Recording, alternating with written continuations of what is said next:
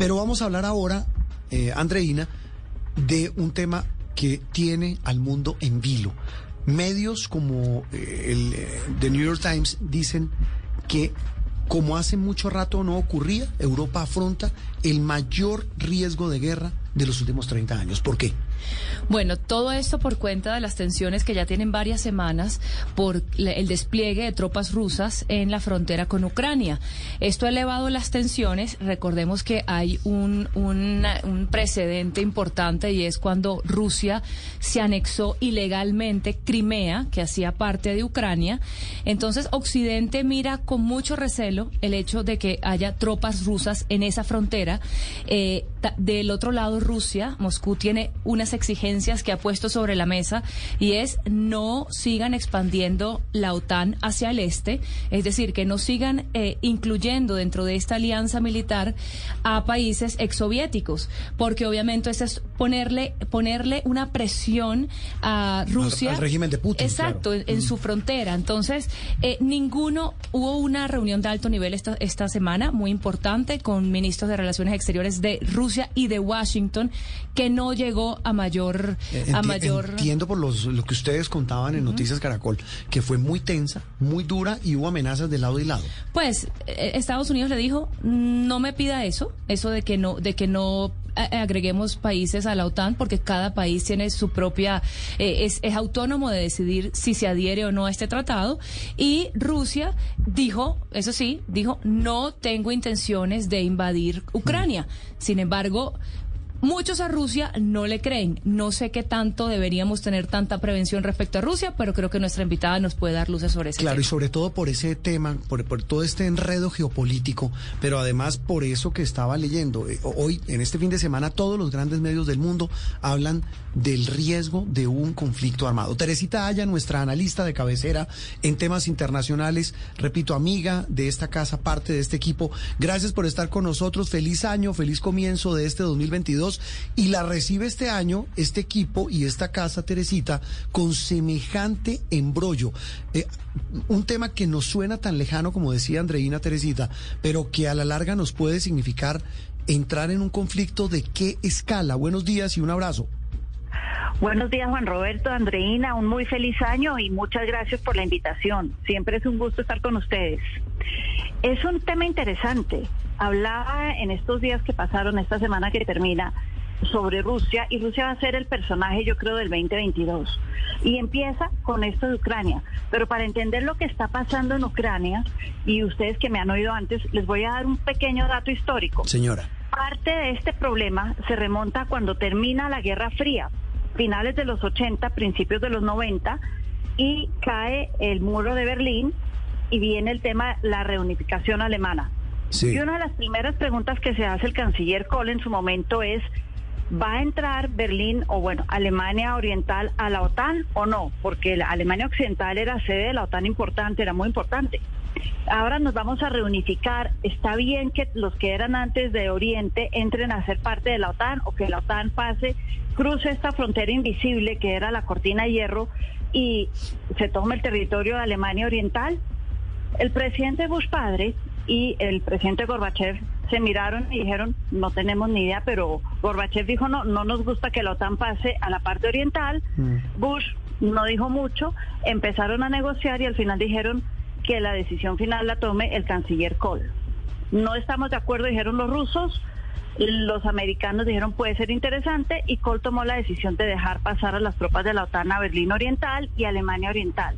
Desde ese momento, de alguna manera Rusia interpretó que esto era una excepción para la unificación de Alemania y que más allá de eso las tropas de la OTAN y todo lo que se conoce como la OTAN no iba a moverse más hacia el este. Entonces, adelantamos 30 años. ¿Qué dice el presidente Putin? El presidente Putin no es el primero, Yeltsin en el 95, Putin hace 10 años y Putin ahora, repiten cada dos días la OTAN no tiene derecho de avanzar más al este de lo que era Alemania Oriental. La OTAN no tiene derecho de incorporar los países que eran antes el Pacto de Varsovia. Nosotros disolvimos el Pacto de Varsovia, ustedes respeten eso y no se nos metan. Ustedes están incumpliendo un acuerdo de palabra, nunca quedó nada escrito, que hicimos en el año 91 cuando la reunificación alemana. Nos están incumpliendo y todo lo que ustedes están haciendo es ilegal. Y eso se le ha vuelto una banderita a Putin y mm. una obsesión, diría yo, una de esas cosas como una pesadilla, obsesión, que yo creo que él se despierta todos los días pensando en eso. ¿Cómo mm. evito que se sigan metiendo en mi territorio y en mi patio trasero. Eh, y eso es lo que lo tiene molesto. Teresita, y eso es la razón de mandar las tropas. Antes de, antes de seguir, porque esta clase de historia, este, este contexto es fundamental, ¿por qué no les explicamos a los oyentes de Sala de Prensa Blue y de Noticias Caracol ahora qué es la OTAN?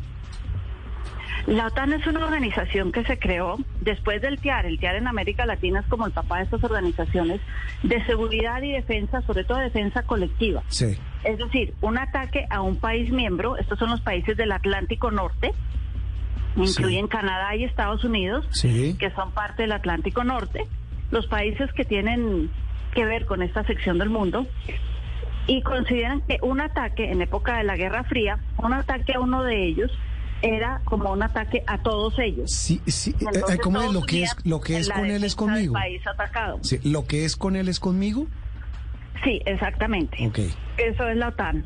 Y viene desde la época de la Guerra Fría como para decirle a la Unión Soviética, oiga, si usted se mete con Alemania Occidental, se está metiendo con Canadá y Estados Unidos también. Mm, y los vamos todos a defender unidos. Sí, eh, Teresita, ¿por qué, ¿por qué Putin no quiere que a la OTAN, a la Organización del Tratado del Atlántico Norte, entren países como Ucrania? Uno, porque es su patio trasero. Entonces él tiene que defender el derecho de que Rusia puede el día de mañana meterse como lo hizo en Crimea hace seis años. Sí. Y tomarse esa zona. Mm. O en Georgia o en algunos sitios de Bielorrusia donde hay gente de origen ruso. Pero si estos son países de la OTAN, un ataque como el de Crimea del 2014, donde anexó Crimea de manera unilateral, significa que países como Estados Unidos, Canadá, Francia, Gran Bretaña pueden atacar a Rusia en defensa de Crimea o de Ucrania. Entonces a él eso no le conviene. Dos, es esa idea del patio trasero, es mi territorio, es mi esfera de influencia. A mí esto no, no se me metan tan cerquita. A ustedes, señores Washington, le molesta que yo esté en Venezuela porque estoy cerquita a ustedes. La crisis de los misiles en Cuba en su momento, yo estoy cerquita a Estados Unidos.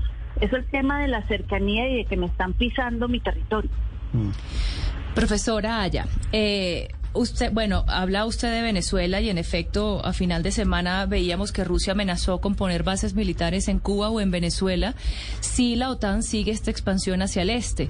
Yo le quiero preguntar toda esta eh, todo, toda esta escalada de tensiones, eh, la enviada de tropas rusas a la frontera con Ucrania es una mostrada de dientes como usted bien nos dice o hay una verdadera eh, un verdadero temor de que Rusia como ya hizo con Crimea, pueda invadir. O sea, Rusia en este momento se, se aventuraría algo como eso, sabiendo todas las sanciones y todo lo, todas las consecuencias que podría tener para el país hacer una ofensiva como esta. Yo no creo que haya una ofensiva gigantesca, pero sí puede haber pequeñas escaramuzas en la frontera con Ucrania, en la defensa, llamémoslo entre comillas, de los derechos de los ciudadanos rusos que habitan ese territorio. Ya lo hizo, por ejemplo, en el territorio de Donbass, donde además repartió pasaportes rusos a quienes quisieran. Ellos el dominio de ciertas zonas fronterizas lo van a seguir peleando. Entonces ahí van a tener tropas y efectivos rusos cruzando la frontera, haciendo pequeñas eh, entradas, pequeñas, eh, molestando a Ucrania y molestando al oeste. Y sí, algunas de estas molestias pueden ser de tipo militar. Cuando en esta semana vimos que el pasado jueves y miércoles se reunieron en para hablar del tema con Occidente, una de las razones por las que Rusia accedió a estas reuniones es porque quería y acababa de renovar todo su arsenal y lo está mostrando en la frontera. Entonces, es decir, yo ya tengo el arsenal, ahora sí me reúno con ustedes, porque si no, miren lo que yo puedo hacer. La amenaza es latente y en cualquier momento se puede volver una amenaza de verdad, sobre todo en la región fronteriza con Ucrania. Profe, mencionábamos al principio que justamente estas reuniones fueron poco fructíferas y que la gran conclusión es tenemos muchas diferencias. ¿Cuál sería ese punto que lograra llevar a estas dos partes a algún acuerdo o qué proyección ve usted para estos diálogos? Es decir, ¿qué podemos esperar de toda esta situación? ¿Qué posibilidad tiene la diplomacia? Aquí hay tres temas eh, hablando de diplomacia, hablando de negociación, Kissinger decía que la diplomacia es una gran negociación. Y acá hay tres temas que hay que mirarlos desde el lado de Putin y desde el lado de Rusia. Y es qué quieren. Cuando uno negocia, uno trata de entender qué quiere el otro y hasta dónde puedo llegar yo. ¿Qué quiere Putin? Putin tiene una obsesión personal, me atrevería a decir, con el tema de Ucrania y de Crimea. Entonces él lo que quiere es dejar en firme la anexión de Crimea del 2014 y dejar en firme el hecho de que él domina sobre la provincia del Donbass, esta provincia fronteriza con Rusia, que eso es ruso. Dejar eso en firme y que no haya discusión sobre el tema. Eso a Occidente le cuesta muchísimo. Dos, quiere dejar en firme que Occidente para él personalmente lo traicionó con mm. la expansión de la OTAN. Que sí, que como ustedes dijeron al principio y como lo hizo el canciller Kohl en el año 91, es una decisión de cada Estado. Eso a él le cuesta entenderlo. Para él esto es una traición de Occidente. Entonces, para él es importantísimo que la OTAN diga, no me voy a seguir expandiendo. Mm. La OTAN dice, a ver, señores, yo no es que me quiera expandir, pero si los países me invitan, yo no voy a rechazar la invitación. Sí. Tienen que negociar eso. Y la otra cara de la moneda de esta pregunta de Juliana, ¿qué tan cerca estamos realmente de una confrontación? ¿O, solamente es una eh, simple mostrada de dientes, como preguntaba Andreina? Yo creo que mientras, por ejemplo, si yo me voy al otro lado de la frontera rusa, Kazajstán, mientras él tenga problemas en el otro lado de la frontera, uno no va a dividir las tropas, sino va a hacer dos guerras al tiempo. Si él soluciona el problema de Kazajstán, hay una alta probabilidad de que haya algo de, digamos, ejercicios militares, guerras localizadas en Ucrania. Profesora, ¿eso está ayudando a Putin internamente? Digamos que está levantando eh, sentimientos nacionalistas al interior de Rusia con la amenaza de Occidente, pues con la OTAN? Sí, Putin juega eso muchísimo y le gusta ese tema y efectivamente sí, él está en su cuarto mandato, en el cual ganó con una mayoría asombrosa, tiene una alta aprobación, un 70%, pero a la vez los ucranianos ven en más de un 70%, para usar las mismas cifras, una amenaza en Rusia y hay muchos rusos. Entonces, pero a Putin se la está jugando que esto le va a subir otra vez su popularidad y que él es realmente la imagen de lo que es Rusia. Hay que entender que Rusia es un país que cree en la imagen, que cree en ser fuerte y que cree que ellos tienen que ser una superpotencia. Un imperio. Como dato curioso, un imperio. Muy rápidamente, Juan Roberto, una anécdota muy rápida. Sí, claro. En el año 2000, el Economist hizo una gran encuesta sobre los diferentes países del mundo que estaba bien y que estaba mal para empezar el nuevo siglo. Cuando llegaron a Rusia y le preguntaron a los rusos cuál fue el peor momento de su historia, uno diría, no, pues tienen tanto para escoger, desafortunadamente, las purgas de Stalin, mm. eh, los momentos terribles de la Guerra Fría, eh, los años 30, en fin, hay muchas cosas que hubieran podido decir que fue un momento terrible. Ah. Los cinco años de democracia de Yeltsin, porque se sintieron perdidos, ellos están acostumbrados a tener una mano, sí, total, ellos quieren a alguien encima ellos diciéndoles qué hacer, cómo hacerlo y dónde moverse. Necesitan un dictador, una mano dura, un capataz. Teresita, nos falta además, porque bueno, esta clase de historia relámpago fue maravillosa, nos falta la implicación en América Latina, porque muchos dicen que detrás de esto puede haber también un eco en lo que pueda pasar con Venezuela y Nicaragua. Es decir, inclusive puede terminar en una negociación, esta mostrada de dientes, que termine implicando al régimen de Maduro, que terminaría perdiendo el apoyo del régimen de Putin, a cambio de que Estados Unidos y Occidente decidan no dejar entrar a la OTAN a Ucrania. Todo suena un ajedrez, ¿no?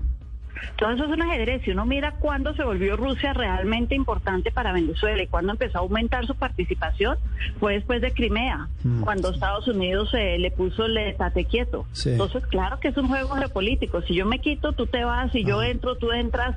Exactamente. Esto, esto me parece, esto es un regateo, pero, eh, pero político. Teresita, bienvenida al equipo, gracias por estar con nosotros y volveremos a hablar. Hay mucho tema del cual seguiremos hablando aquí en Sala de Prensa Blue. Un abrazo. Claro que sí, Juan Roberto. Buena semana a todos. Teresita Aya, del equipo de Noticias Caracol y de Blue Radio, hablando de la noticia internacional de la semana.